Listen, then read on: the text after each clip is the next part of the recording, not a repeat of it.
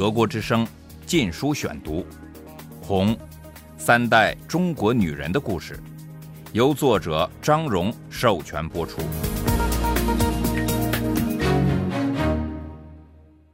第十三章：千金小姐，我的世界，一九五八至一九六五年。第一节：一九五八年，我母亲带我去实验小学报名。我身穿一件粉红色灯芯绒外套和绿色法兰绒裤子，头发上扎个粉红色大蝴蝶结。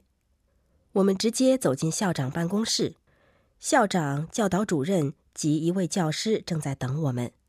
他们笑着迎上来，竟称我母亲为夏部长，把她当大人物看待。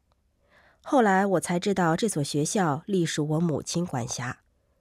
他们之所以安排这次特殊的面试，是因为我只有六岁。由于学校不敷使用，按规定小学只收七岁以上的孩子，而这次甚至连我父亲也不在乎打破规定，他和我母亲想让我早点上学。面试时，我流利地背诵了古诗，漏了一手漂亮的汉字，使学校确信我的能力已超过了学龄。后来，校长和他的同事们又让我做标准入学考试，结果也令他们十分满意。就这样，我破例入了学。我父母为我感到自豪，好些他们同事的小孩都被这所学校拒收。每个父母都想把自己的孩子送进实验小学，因为它是成都市及全省最好的重点学校。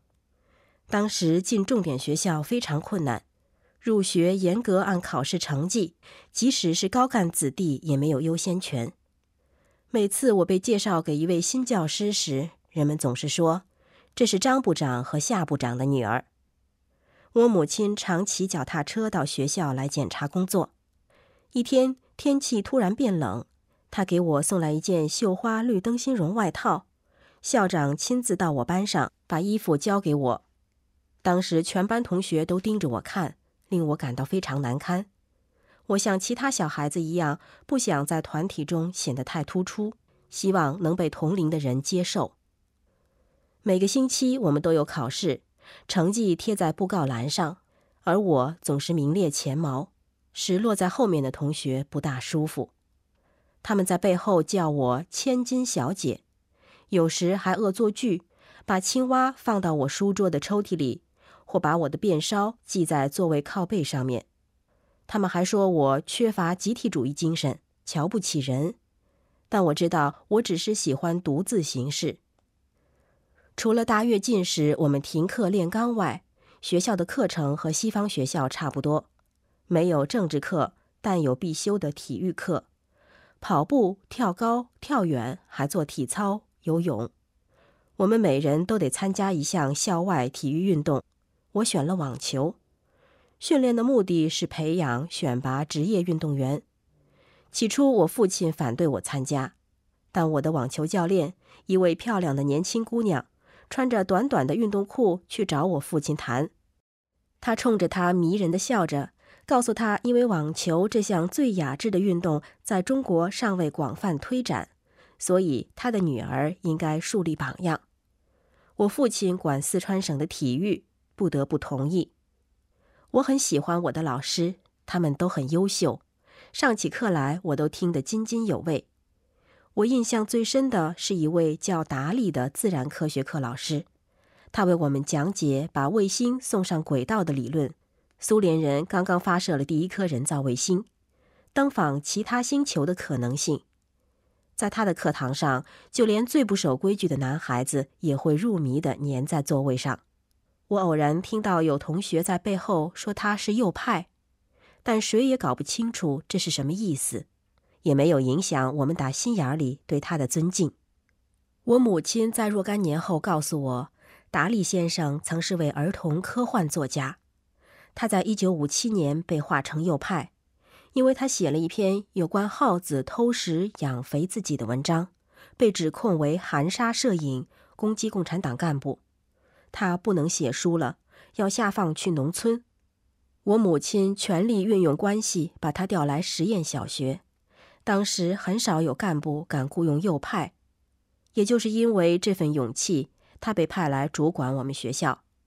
按地理位置，这所学校应属成都市西城区，但市政府想让学校拥有最好的师资，而好老师往往来自成分不好的家庭，西城区宣传部不敢用，市政府于是让我母亲的东城区管。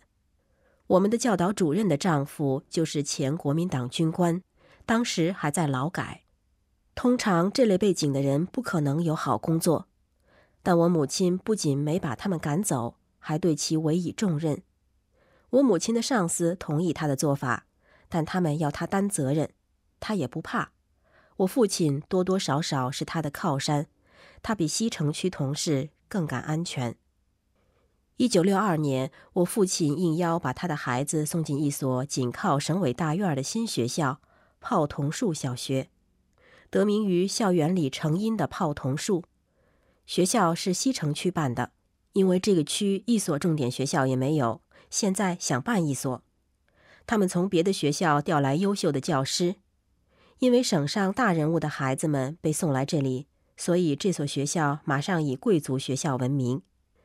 在泡桐树小学建立之前，成都有一所为高级军官子女开办的寄宿小学——八一小学，一些政府高官也把孩子送进去。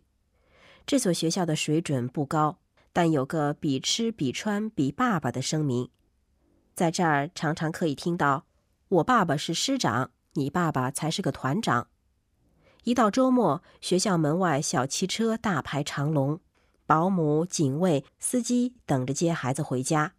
许多人认为这种风气对孩子有害，我父母对这所学校更是反感。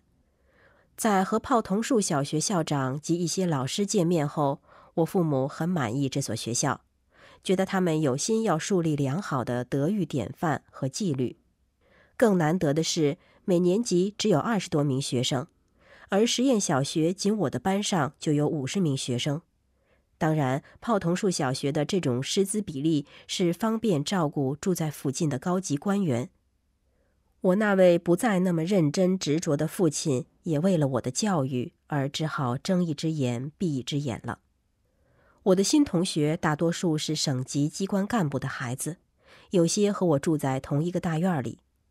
除了学校，省委大院就是我的全部世界。花园里到处是精心培育、修剪的花草树木，白果树、棕榈树、剑麻、夹竹桃、木兰花、山茶。玫瑰、木槿，还有两棵稀有的紫荆树，奇异的依偎在一起生长，两边互相连接的树枝像两只紧挽的胳膊，俨然是一对难舍难分的情侣。它们还很敏感，如果在其中一棵的树干上搔搔，哪怕很轻，两棵树就都会一块儿抖动起来，树叶不停地摇晃，所以我们叫它们“痒痒树”。午饭后，我常坐在紫藤萝架下的古形石凳上，手肘支在石桌上读书、下棋。周围是五彩缤纷的花丛，不远处一棵棕榈树兀立着，高傲的直插天空。我最喜爱的是爬满棚架的七里香花，开花时节满屋生香。我喜欢坐在窗前凝视着它，拼命吸那浓郁的芳香。我们刚搬入省委大院时，住在一幢带有庭院的楼房内。它是中国传统式的建筑，没有现代化设备，室内没有自来水、抽水马桶及瓷浴缸。一九六二年，若干幢拥有这些设施的西式公寓在大院的一个角落建成，我家分到一层。搬入之前，我参观了这个新奇的世界：冷热水开关啦，抽水马桶的水缸啦。装在墙上嵌了镜子的壁柜啦，我都觉得妙不可言。我用手抚摸着浴室墙壁上光亮的白瓷砖，觉得它们是那样的凉爽宜人。德国之声《禁书选读》。大院内有十三幢公寓，四幢分给各部部长，其他分给处长、办公室主任。我们的公寓占了整整一层，而处长们是两家分一层。我们的房间比他们宽敞，我们有防蚊纱窗，他们没有。我们有两间浴室，他们只有一间。我们一星期有三天热水供应，他们没有。我们有电话，这在当时极少，他们没有。下层干部住在街对面一个小点儿的院子里，房间设施又差一截。六位省委书记在大院里拥有独立的院落，两道院门昼夜有持枪卫兵守卫，只有特别授权的人才允许进出。书记院里每位书记占一幢两层小洋楼，第一书记李景泉的住宅门前台阶上还有卫兵把守。我就是在这种对等级和特权都习以为常的环境中长大的。所有在大院内工作的成年人进出大门时都需出示证件。我们小孩子没有证件，但警卫认识我们。如果我们有朋友来玩，就复杂了，他们得填表，然后警卫再打电话到我们家，家里人得走到前门把人领进去。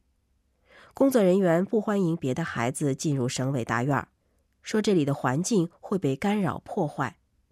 这使我们不便带朋友到家里来玩儿。我在实验小学的四年内，只请过几次女同学来家玩儿。除了上学，我很少到院子外面去。有时我和姥姥一块儿去百货公司，但我从来没有欲望买什么东西。消费对我而言是个很生疏的概念。我父母只在特别日子才给我零花钱。我们的小食堂像饭馆。饭菜很好吃，除了大饥荒期间，每顿总有七八样菜可选择。厨师们是精选来的，不是特级就是一级。和教师一样，厨师也分等级。家里也总有糖果和水果，除了冰棒之外，我说不出还想买什么别的吃。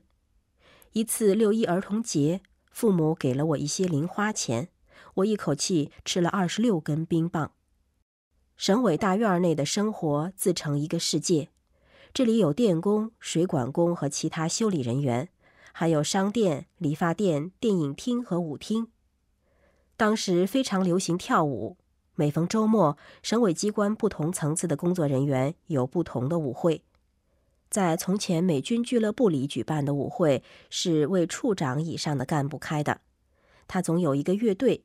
省歌舞团的男女演员们也被请来助兴，有些女演员常来我家和我父母聊天然后带我在大院里散步。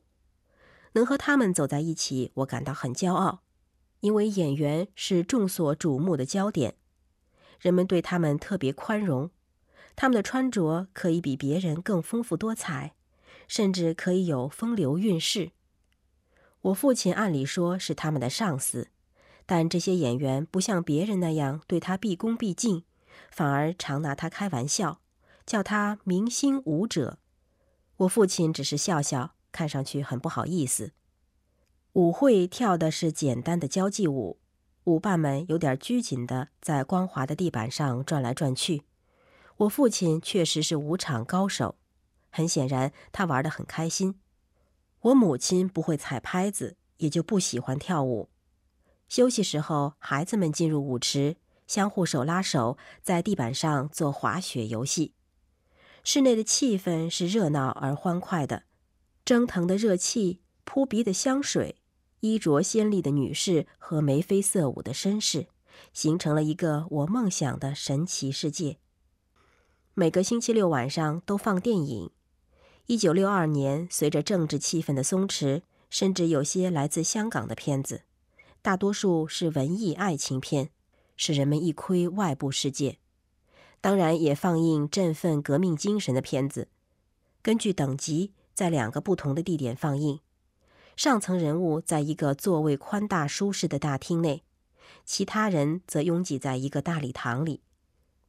我曾去过一次大礼堂，那里放映一部我想看的片子。早在电影开始前，座位就全部占满了。后来的人得自带板凳，许多人站着看，后面的人得站在椅子上才看得见。我以前并不知道会是这样，没带凳子，又被挤到后面，什么也看不见。这时，认识的一位厨师正站在一张能容纳两个人的长凳子上，看见我挤过来，就把我也拉了上去。凳子很窄，我站不稳，人们不断推来推去，一会儿就把我挤倒了。跌下去时，我的眉角碰到一张凳子的棱角上，伤痕至今还在。在为上层服务的放映厅里，有些片子是保密级的。外边的人，甚至连大礼堂的观众也不准看。这些叫做参考片，大部分是西方电影的剪辑。这是我第一次看到迷你裙和披头四乐团。我记得有部片子演的是在一个海滨浴场，有个男人偷窥女人换衣，被那些妇女朝他头上浇了一桶水。